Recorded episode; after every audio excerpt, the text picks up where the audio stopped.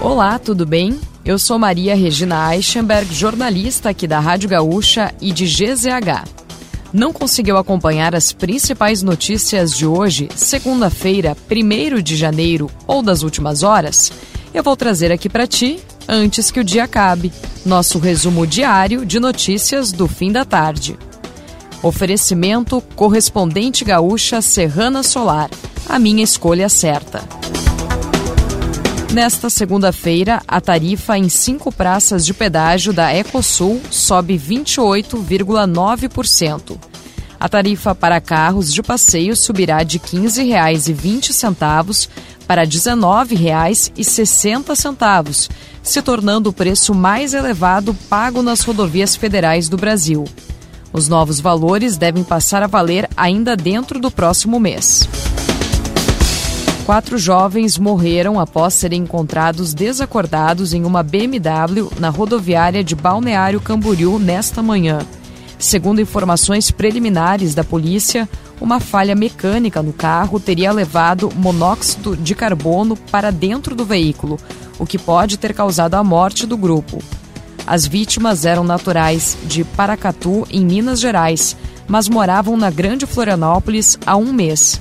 Elas tinham 16, 19, 21 e 24 anos.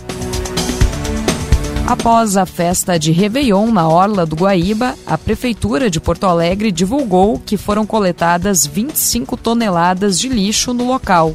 O Departamento Municipal de Limpeza Urbana realizou uma operação especial com coleta, varrição e lavagem na área onde o evento foi realizado e também nos arredores.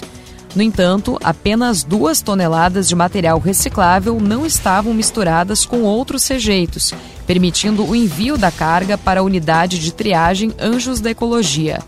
O restante será encaminhado para o aterro sanitário de Minas do Leão. Apesar do prêmio principal da Mega da Virada 2023 não ter saído para o Rio Grande do Sul, Dezenas de apostas realizadas em território gaúcho foram contempladas com a quina. Ao todo, 46 jogos feitos em 30 municípios no estado foram premiados. Porto Alegre foi a cidade gaúcha com maior número de vencedores da quina, com 10 apostas.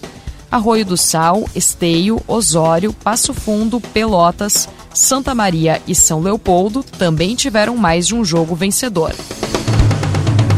Violentos terremotos sacudiram o oeste do Japão nesta segunda-feira, provocando estragos e tsunamis de mais de um metro de altura em algumas regiões. Autoridades japonesas alertaram os residentes das áreas afetadas para evacuarem o local e irem para terrenos mais elevados. Até a gravação desse episódio, as autoridades japonesas confirmaram a morte de quatro pessoas devido ao terremoto. E para fechar o nosso resumo de notícias, antes que o dia acabe, tem a previsão do tempo.